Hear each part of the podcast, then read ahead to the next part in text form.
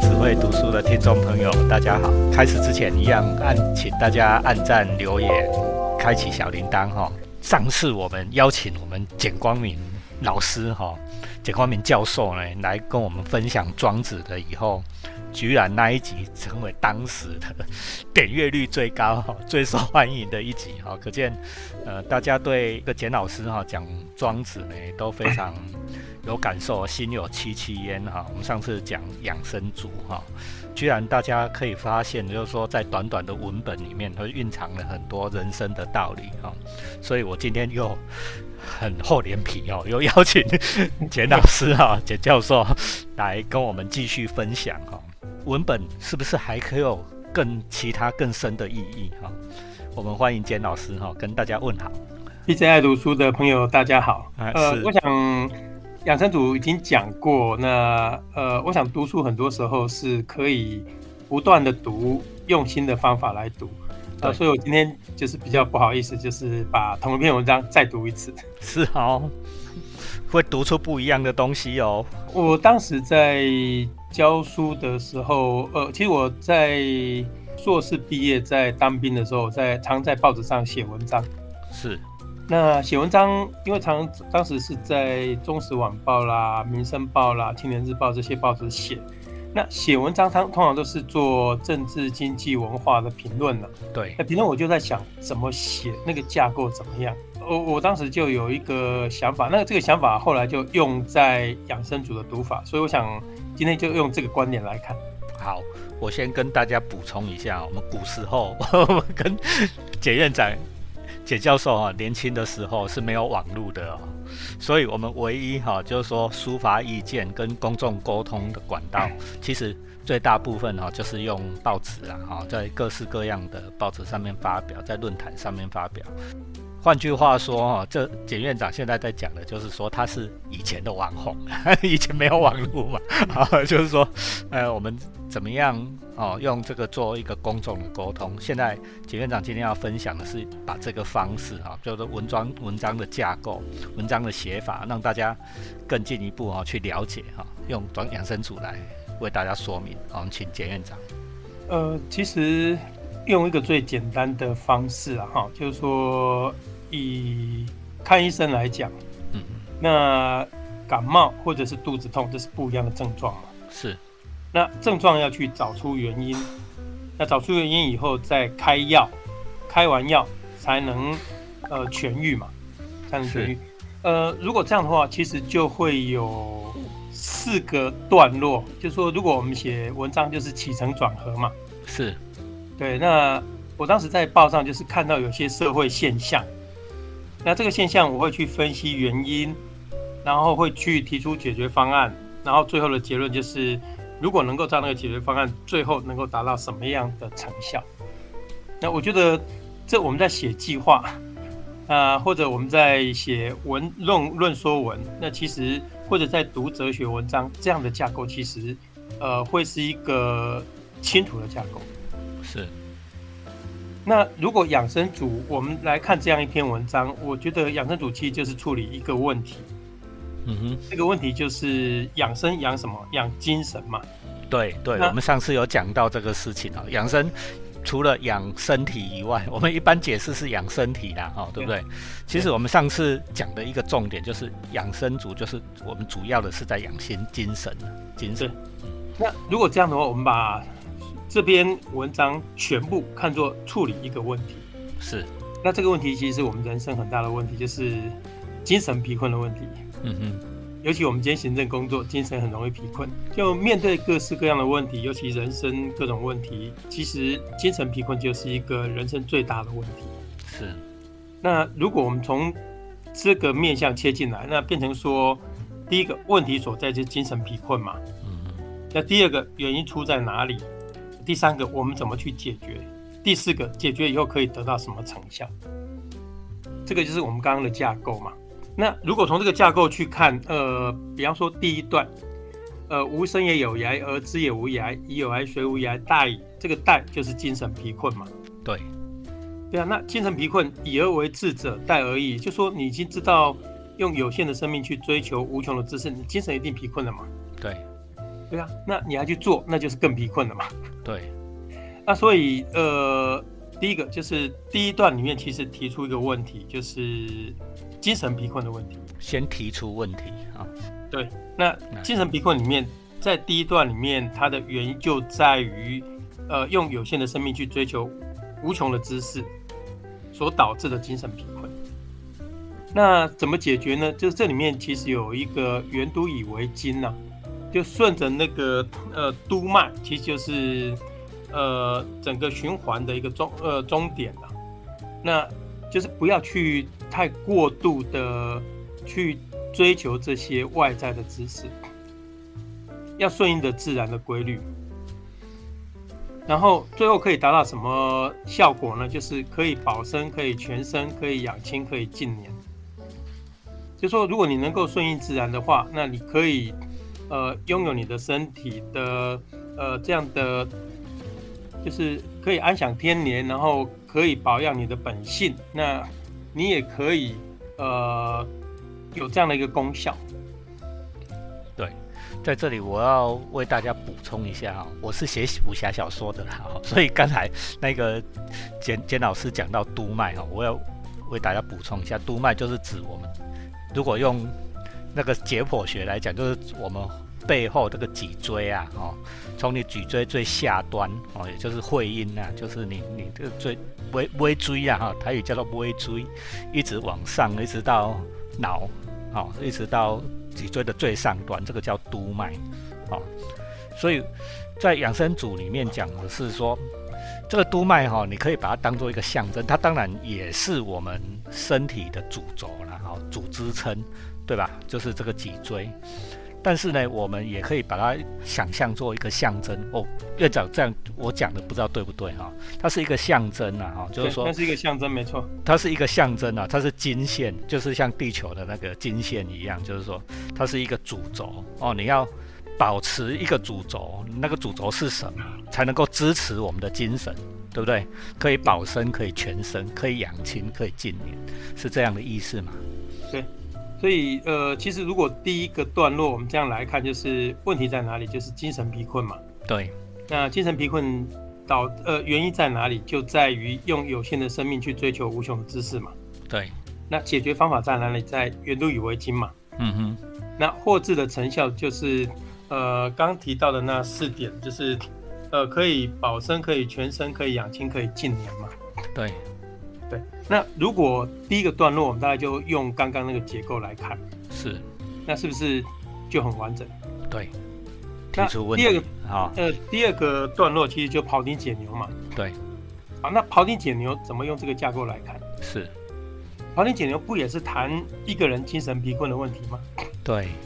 就说我如果当一个厨师，那从入门然后到进阶，入门的时候精神非常的疲困，那进阶疲困稍少一些，那你不断的经过经验的累积，层次的提升，最后能够游刃有余。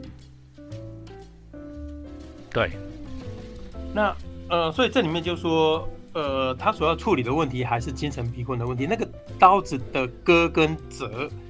刀子如果是精神，那割跟折就是精神的严重受伤跟精神受到轻伤。对，那最后游刃有余就是刀呃精神不受伤嘛。嗯哼。那也就是说，第一个是用有限的生命去追求无穷知识，这是精神贫困的原因。对。好，那第二个段落谈的是什么呢？谈的我们都要靠一个技术或者呃一个技能来谋生嘛。是。那我们在谋生的过程里面。其实就有各式各样的挑战，我们还是会精神疲困。你比方说，我们现在很多新进老师，是那新进老师一进学校里面，其实就就里面以庖丁解牛来讲，他叫了解学生，了解知识，然后了解自己。哦，太重要了，这个是太有用了嘞！我我这个要叫新老师，通通都要听来继续。呃，简单的说就是刚。庖丁刚进入一个职业的时候，是他是用眼睛去看，是只是用观察，然后观察以后呢，只看到牛的外表，所以刀子进去就折断了。这好比就说一个新进老师刚到学校来，他看看学生，可他不太了解学生，那对于整个知识也不太了解，那自己要怎么表达也不是很了解，所以他的精神就很受伤。每次要踏进教室就精神疲困，很严重的疲困。那庖丁三年之后呢，他慢慢的就没有看到整个牛，而去细部的去了解，了解学生，了解知识，了解学校怎么运作，了解自己在教学上有没有什么可以长进的地方。是这个时候呢，刀子就不是折断了，而只是稍稍割到，对是你要去避免割到骨头，可是还不到位，所以还难免会有点割伤。难免会有损伤对。那到最后一个阶段，就是你既了解，因为善道而长之，就是自处嘛。你了解自己，然后你也了解牛，牛把它当做是学生跟学校，嗯你了解学生的呃程度，了解学生学习的状况，了解学校的运作，于是最后你在学校里面就可以呃发挥所长，那教学教得很愉快，呃，这不就是游刃有余吗？对对对，不要硬去砍那一些你砍不动的地方了哈，就是啊。不要一直在第一个阶段，就是说我们菜的时候，我们其实不只是当老师的，在任何一个职业，我们刚进入一个职业的时候，一样哦，都是我们都是觉得说踌躇满志啊，哦，想要砍这个，想要砍那个，对不对哈、问题一大堆，因为好像我们自己很厉害，一进去看到问题一大堆，我这个也要砍，那个也要砍，对吗？结果你每一个地方一砍下去都是那个最坚硬不会动的地方，难免你就受挫折。哦，我我跟院长是在同一个学院的哈、我我当初进这个学校的时候也是一样哦，我我第一次 接系主任也是一样，哎呀，明明看到啊系上问题这么多，好，哦，觉得我们自己很厉害，就是说可以怎么解，对不对？结果你把你最锋利刀子一开还还没用的时候最锋利，对不对？哦，对，最锋利的时候你去砍那个最坚硬的地方，那成成效当然差啊、当然会磨损啊，对不对？哦，当然会磨损啊！啊，更糟糕的结果是，我我院长我这样讲不知道对不对？更糟的结果就是说磨损，你如果以后学会好、像这个有进阶的，像庄子现在讲的庖丁解牛有讲的有进阶，第一阶、第二阶、第三阶，这样慢慢学会砍也就没事了。没就是变好了，但是很怕你就在第一阶段你砍了就受伤了，受伤了以后你就再也不砍了，你会觉得说，哎呀，怎么怎么我砍的是砍错了？你没有学习更好的砍法，结果就就从此以后你就变成一个你什么都不砍的人，那不就更糟糕？其实很严重的就是，有的人教了几十年的书，他还是竹刨。对，竹刨就是一般的厨师，凉刨是比较好。那对庖丁最好的就是游刃有余嘛。对所以如果把它分成三层，第一层就是还在第一个阶段，对到了教教书几十年，他踏入教室，他精神还是非常的疲惫，对，这是最严重的。还是一直在疲惫。那因为他一直在受伤啊，刀子不断的砍，不断的砍，就是还是会碰到骨头啊。对那这里面其实还有一个有趣的段落是，虽然美至于主，嗯哼呃，这个其实足就是筋骨交错的地方，啊、就非就是很复杂很难处理的地方。我们在整个过程里面都会遇到那种很难去处理的地方。是，那这个时候你就放轻节，放慢节奏，对好好的处理。那处理也可以处理的好。对对，我们教书里面总是会遇到一些学生，遇到一些有的没有的，那那个非常难处理的地方，他就是跟你作对。对。可是你如果要去呃了解对方，然后慢慢去做调试，还是可以解决。对，就是不要急啦，哈。对我我很佩服院长的一点就是，因为院长要管很多的学系，当然有一些学系表现很好，有一些学系表现很差，状况很复杂，对不对哈？但是院长很有耐心，我 我超没耐心，就是想说，哎，赶快解决啊，在实现以前解决。但是其实你越要硬砍他，因为他已经很复杂。哦，就是筋骨纠结，对不？对。啊你，你你给它剁了哈，你在你自己急急，就结果你自己刀刃断，那个问题没解掉，对不对啊？但是院长很就是很有耐心，我们就设定一个步骤，我们第一栋讲做什么哦，院院长常常讲第一序讲做什么，第二序讲什么，对不对？你是不是常常的？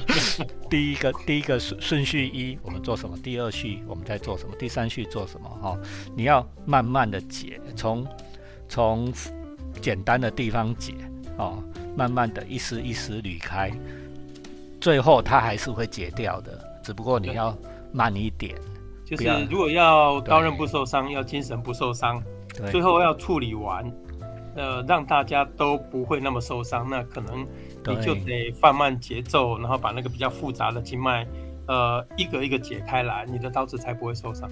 没错，这所以前面的情况就是一般情况，对于庖丁已经都很好处理，可是人生难免会遇到那种筋骨纠结，你就是要花很多时间，要慢慢有耐心去把它处理的事情嘛。对，就就复杂的事情其实很多了。我想各位听众朋友，你们在人生当中一定呢，你在生活里面也遇到很多这种状况嘛哈、我们刚才讲的是你在组织里面，对不对哈、你里公司来的，啊，你里会开下来的，你里会社来的，啊，你你在上班是不是也有这种很复杂的情况？尤其你位置做得越高，你功夫越厉害，就是像庖丁嘛哈，功夫越厉害，你会遇到越越困难、越复杂的问题，对不对哈？我们已经大概有一个方向让你去参考，但是在在个人来讲，个人的人生里面，人生哈、起起伏伏，我就拍供哎，你有时候一帆风顺对吧哈、就一切都很顺，好像怎么样都会解掉，对不对？那忽然间，而已就什么问题都揪在一起，对吧？所以如果按照刚刚那个逻辑的结构来讲，就是第二第二个故事还是处理精神贫困的问题。对，那精神贫困的原因是什么？因为你的技术不到位，嗯，你刀子砍到骨头折断，或者刀子磨到骨头损损伤，这个都是精神不到位。对，那怎么办呢？解决方法是什么？就是要经验的累积，从入门到进阶三年，然后从进阶到最高阶十二年，然后你经验的累积、层次的提升，不断的自我提升，了解自己、了解对象、了解方法，最后就是能够游刃有余。刀子好像刚从磨刀石里面磨出来，那个就是精神非常好的情况。对，对，对，好，那我，们还是回到原最原先讲的那个架构，就是是面对问题是精神疲困，然后第二个原因是因为技术不到位，解，决的方法是经验的累积、层次的提升，得到的成效就是就是游刃有余、刀刃不伤、精神自由。对，非常的好。那个我们刚才那个简简教授跟我们的分享里面哈，大家应该可以学，应该非常有收获了哈。不过我现在要提出一个问题哈，就是说，如比如说我们在组织里面。在管理上啊，或者是在你在公司的人际应对上，其实都是有有潜力可循。对哦，就是说我们我们总以为我们遇到的是新问题，但其实不是新问题了。就是说，以前的人也有遇过类似的问题了，差不多的问题了。哦，对，我们只要修炼我们的技术，吸取别人的经验，修习修炼技术就会进步。OK 啊，但是有一个问题就是说，我们在日常生活、人生，因为人生毕竟只走一次，人生是单向的，对不对？哈、对，有时候遇到说你那个全新，你是是没得参考的，那怎么办呢？就是说全新的问题，就是我们人生，哎呦，忽然遇到全新啊，这这这个问题只有一次机机会哦，你没有再失败，没有说失败了以后你可以再来一次哦，没有打掉重练哦，那怎么办？呃，庄子这里面其实还是谈的是一个原则的问题。对，B J 刚刚提到，就是说有一个架构，那我解嗯解牛解习惯了，我了解这个旧的脉络。对，可这里面其实牛的脉络、社会的脉动，那个其实都是一贯的，就是你既要了解结构，也要了解那个整个的走向。嗯哼，你比方说，如果我现在教学，我们都用旧的方式，对，啊，有也没有了解新的科技，可能我们在对疫情期间，我们大家就很难很教的很愉快啊。对呀、对啊，所以变成说，你除了要了解那个结构之外，你可能还要掌握那个脉动。对，掌握那个脉动，其实都是有经验可循的、然后是恭喜安内啦哈，就是说，也是一直要学新东西，这老狗要新把戏嘛哈，对对不对？学学新东西，知也这个无声有涯，知也无涯，对不对？不是说叫你放弃了你就不要追，对吧？因为知也无涯好像他是不要不要去追求那些比较无穷无尽的，而是要掌握那个原则这样子。哎、常常有一个有一些人会误读呢，就觉得说那个无声也有呀，知也无涯哈、啊，反正就追不到啊，鬼体都卖追，把老庄的思想把它解释成这样，院长你觉得这样对吗？其实老庄思想，比方说他刚刚那个经验累积、层次提升，如果什么都不要追，就没有层次的提升了。对呀，你层次要提升，一定是自我不断要求，那绝对不会是放弃。对，不是消极的呢。对对对对对。是积极的，积极的呢，是积极面对处理问题呢，不是叫你消极放弃、逃避问题呢，不像是这样呢。很多人读老庄会读读读读错方向呢，觉得说你只要消极退避，都闪开就没事了，好像。他其实像人间世，他有人间各式各样的问题，那人间世就是要去进入这个世界，然后去了解这个世界，然后在世界里面还能悠游自在。对，这是非常重要哦。对，呵。来，好，那我们我们再看第三个段落哈。是，第三个段落就是，万一你有只有一个一只脚，是，你会不会精神疲困？只有一只脚，会一直抱怨呢？对啊，那面对这个问题，你怎么去处理这个精神疲困的问题？就说当你只有一只脚，那你如果你当然可以一天到夜到晚抱怨了，嗯，那一只脚可能是天生，也可能是遭受刑罚或什么。问题是你现在只有一只脚，你怎么去面对这种情况，而不要精神疲困？嗯哼。那这里面其实呃，庄子提出来的讲法就是说，天也非人也。嗯。如果一只脚，你把它当做是我天生就是有一只脚，那你你就会用一只脚去行动，那一只脚去行动，你就会变得很自然。对。你变得很自然，你就不会。因为你是一只脚而感觉到精神疲困，是，就是当做是你是天生就有一只脚这样的意思吗？对对对对对，嗯，要接受它你现在只能只有一只脚，你怎么办？那你把它当做只有天生一只脚，那你就不用去抱怨。那你用一只脚生活习惯了，你其实就把它当做自然了嘛。对，你比方说我们都没呃生下来都没有近视嘛。对，那你把近视当做是。也是一种自然的现象。那你跟眼睛的眼镜和平相处，对，不把它当做一个自然以后，你就不会去感觉到那那个很汗格、很疾病的地方嘛。啊，这个太太有用了。这个我想通了一个很重要的问题呢，这就是我们常常在讲要接受，对不对？哈，要接受嘛，哈，就是就是说，你你如果一直觉得说我们的缺陷、我们的问题是。用冲突的想法去思考它，就是公啊，他哇加衰，对不对哈？为什么我这么衰啊？那为什么这个这个差事这么死死缺，对不对哈？啊，你整天整天精神冲突，你怎么会过得好？整天都是埋怨呐，整天都抱怨呐，整天就是不满意呀，对不对？整天都在生气愤怒里面，我觉得上天对我不公平，人生的不他都有鬼啊嘛，对不对？啊，所以。并不是说要你当做天生就一只脚，这这是表面的意思。大家要读深一点，就是说你要接受它，精神上的调试。你要精神上调试，接受它，就是说，啊呵啊，都已经是这样了，不如接受它，从这里面再去想新的方法，怎么样去接，怎么样去处理处理事情，对吧？比方说我们长什么样子，这个 我不不是生下来我们没有办法决定的。对呀，那我就长这样子了啊！那你一天到晚抱怨你的自己长相有什么意义呢？对啊，你就接受这个，这是天生给我，我就是这样子。那我就不要把这个东西放在心上去折折磨自己嘛。对，那都是多的啦，不就是精神不会耗损的吗？对，你自己多多痛苦的嘛，哦，对不对？啊，你又不能改变，对吧？哈。对啊，就是这里面是生下来就这样子。那其实很多时候，呃，这里还是回到精神贫困嘛。啊，精神贫困的接下来的原因就是你的形体、长相啊、残缺啦什么这些东西。对，那这些东西会导致你的精神贫困。嗯，那怎么解决呢？你把它当做天生的，跟它和平相处，自然而然，你的精神就不不贫困。是的。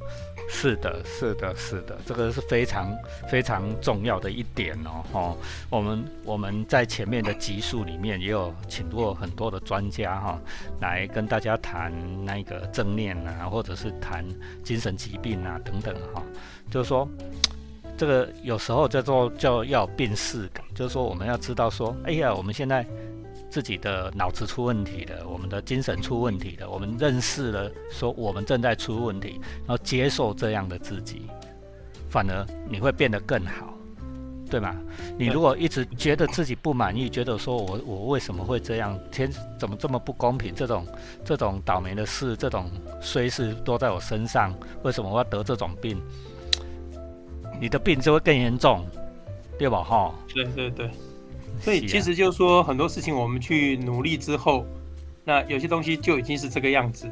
嗯，那你与其每天去超凡它，你不如就把它当做一个自然的现象，接受它。接受它，然后能够做到什么程度就什么程度，那其他的精神就不要耗在这个地方。是的，是的，太好了。好，那这这就是我我们人生里面有很多东西改变不了的啦。对，不要不要。呃，能改变就去改变，不能改变的，你其其实就把它当做一个自然的现象，就是接受，不要再去伤那个脑筋，不要耗那个精神。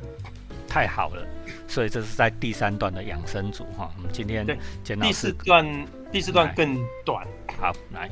第四段说：“则至十步一啄，百步一不其出乎凡中，神虽望不善也。”是，就说呃，一只鸟，它虽然呃十步才吃一个东西，百步才喝一口水，可是呢，他也不希望被关起来。对，因为被关起来呢，你精神虽然人家你被关起来，人家喂养你嘛，对你精神非常饱满，可是不自由。那里面这个牢笼其实这个，呃，B J 应该可以读得出来，牢笼是一个象征。对，我们其实常常自己造牢笼，自己躲进牢笼里面。没错，哎，这是重点啊！哎呀，我终于读懂这一段了。来，你给自己一个牢笼，然后自己关进去。对，呃，虽然吃得饱，可是精神饱满，可是你的精神，因为你被关，所以你不自由啊。嗯哼，所以你总是希望。呃，自己能够自由自在，那你就不要给自己造牢笼嘛。所以环境也是我们精神贫困的一个很重要的原因。这个环境牢笼可能是具体的牢笼，也可能是精神的牢笼，也是抽象的牢笼，抽象的牢笼，对不对？叫精神上的牢笼。就是说，哪有人规定说你一定得困在这一个困境里面？又没有啊？有时候是不是安尼讲啊？就是说。啊，有时候你困在那困境，你已经知道你没有办法解决，啊，不如你就走开嘛，哈，获得自由嘛。啊，其实各行各业也都一样啊，哈，尤其你从业越久，才会越有感受啊，觉得时代已经一直在变，对不对？哦，就是说疫情来了，然后我们以前都没有远距教学嘛，是很多老师都没有远距教学，是那我就十步一啄，百步一引嘛，虽然辛苦，我去学嘛，对，那学完以后我就可以自由自在啊。对，那我如果不学，我就关在牢笼里面，那我永远就精神疲困呐。对啊，啊，说实在的，你有时候哦，那个一个你就一开始觉得很难的东西啊，你去学，其实也没有多复杂，几下的 A 啊呢，哦，对不对？对啊，对啊。我那天有有一。我我要分享，今天我上个礼拜，哎，好不容易有一个早上闲闲，好像没事干，我好像随时都有事干啊，哈，好像有一个早上闲闲没事干，哎，啊，不然就说啊，最近 Facebook 上面都看人家在炒那个 MFT，嗯哼哼，啊，我是知道概念，但是也不知道怎么操作，我都想说，呵，我们今天早上我就要来学会这个东西，啊，不就两个小时的事情，啊，你就会了，对吧？你就是。啊，老实讲啊，就是说，我现在如果讲这个题目，我我也是专家呢，对吧？对啊，对，所以啊，就是十步一啄，百步一引，虽然辛苦一点，对可是你是自由自在的啊。啊，你如果只在原地，然后要被喂养，那喂养你永远都没有办法跟上时代，你永远都不是自己付出的啊。对，一直在期待别人给你，对不对哈？规矩里亚公，哎呀，为什么不给我什么资源？不给我什么资源？不给你什么资源？你不会自己去学，自己去啊？如果学校就是一个牢笼，老师就是学校要给我什么资源，然后不去外面申请计划，对呀，十步一左，百步一引，不就是你去争取东西？对呀，那虽然辛苦，可是得到的是自由，得到你自己的成长啊。对，啊，如果你在学面学校里面，就是学希希望。学校喂你吃东西，是学学校提供水，那你就被关在牢笼里面了。对，院长举这个例子，我感受太深了哈。我跟你讲，不只是院长讲的这样，五席哈，自己把自己关在牢笼里面，而且把那个大饼都已经挂在他的脖子前面了，他也不肯吃嘞。这这就是很严重的问题呀，就是精神的牢笼。然后他他就觉得说，怎么大家都对他不好？对啊，这把饼挂在，大家应该听过这个故事吧？连饼挂在自己的胸前都不肯吃而饿死。对啊，那是自己关自己耶，对吗？这里面如果这个这个句子虽然很短了，可是我们如果把它放到原来那个架构，是还是精神疲困嘛？那精神疲困的原因是什么？是因为环境，因为牢笼嘛？对。那你怎么解决这个问题？就是你能够走出这个牢笼，十步一着，百步一虽然辛苦一点，可是你的精神是自由的。是的，对，这是庄子第四段养生组给我们非常深刻的启示。哎呦，我觉得这个这么短哈，但是我们经过简老师这样阐释，大家一定会懂得超多的。好，我们第五段来。呃，最后一段其实呃，我们精神疲困的很重要的原因，是因为我们都要面对死亡啊，呃，可能是亲人的死亡、朋友的死亡，那面对死亡，可能就是我们精神疲困的原因所在。对，那所以这里面就是老丹使情谊去吊唁他，对，然后三嚎而出，那结果老子的弟子就说，人家都在哭，你不哭，那你是我老师的朋友吗？嗯哼。那 呃，秦毅就说：“是啊。”那老子的学员就说：“那如果你是老我老师的朋友，大家都哭你不哭，这样可以吗？”秦毅就说：“可以。”那 这里面其实指的就是说，呃，像老子对学生、老子对朋友影响都很大，是。所以老子的死亡对这些人来讲都是他们精神疲困的原因。嗯哼。那精神疲困的原因，如果是因为死亡。那我们怎么面对呢？其实，呃，情谊里面，因为他是老子的朋友嘛，嗯嗯，那情谊就说，其实我们把死亡当做一个呃人生的历程，那这个历程呢，呃，是来夫子时也，是是去夫子顺也，安时处顺，也就是说，呃，我们活的时候，我们就能够顺应这个生命的来，然后我们提升自己；死的时候呢，把它当做，呃，这里用一个玄解。嗯哼，呃，因为刚刚讲了，人生都是艰难困苦的，所以好想好像被倒吊着一样。是，那你把死亡当做是从倒吊解除下来，所以庄子的养生其实很好玩，就说养生的时候你要让精神自由，当你面对死亡，你把死亡当做是倒吊被解下来，那也是很快乐的事情从。啊，人生都是苦啦，哦，恭喜仔啊，人生苦苦苦苦苦，对不对啊？你还不如从苦里面解脱，有什么好伤心？对，所以就是活的时候要让精神不断的自我提升，让精神能够自由自在。对，面对死亡的时候，也应该把它当做是一件从这个艰苦的东西解脱下来。那如果这样，不就是生生死两相安了吗？对呀，对呀，而且哈，我不知道院长有没有发现呢？我每次参加告别式，我最近。就是很多朋友走了嘛，啊，就是过年前后，很多朋友走啊，参加告别式。不知道大家有没有发现哦，这个已经逝去的人，我们都拍了一张很美，他在微笑的照片放在上面，就是已经死掉的人在微笑，结果下面在拜的人在哭，对，对吗？没错，就是说 死掉的人在微笑，但是拜的人在哭，生者在哭。对吗？啊，死者微笑，对吧？啊，死者记得，他就觉得说他是解脱嘛，哈，对不对？哈，如玄解，哦，就最后养生主的，他是玄解呢，所以我们认为他是玄解了。我因为那张遗照是我们放上去的，是活的人放上去的嘛，哈，我们的活的人明明觉得他是玄解的，我们自己有什么好哭？所以庄子就觉得，我们就顺应着自然嘛，嗯。那其实，在庄子其他篇章，比方说庄子太太死掉，那庄子刚开始很悲伤，是，他后来觉得生命从哪里来？从气，气然后有形体，然后成长，成长死亡就回到气，这是一个自然的循环过程。所以他一想通之后，他就没有哭，就鼓盆而歌。对，其实另外还有一则也很好玩，就是庄子快要死掉了，对，那学生就说：“老师，你死掉，我们帮你办一个盛大的葬礼，好不好？”嗯。那庄子就说：“为什么要盛大的葬礼？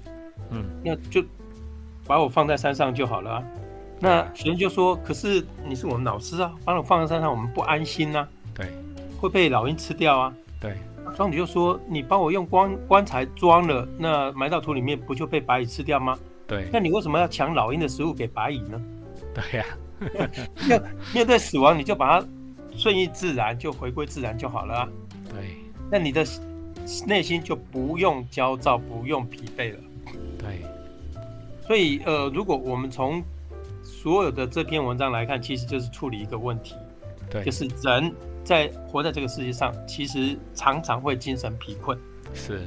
那精神疲困里面，如果我们把第一段，就是因为我们用有限的生命追求无穷的知识，对；第二个可能是因为我们技术不到位，对；第三个可能是我们的形体残缺啦，呃，或者是有很多的丑啦，或怎么样，我们对形体不满意。是。第四个可能是牢笼，我们被关了。对。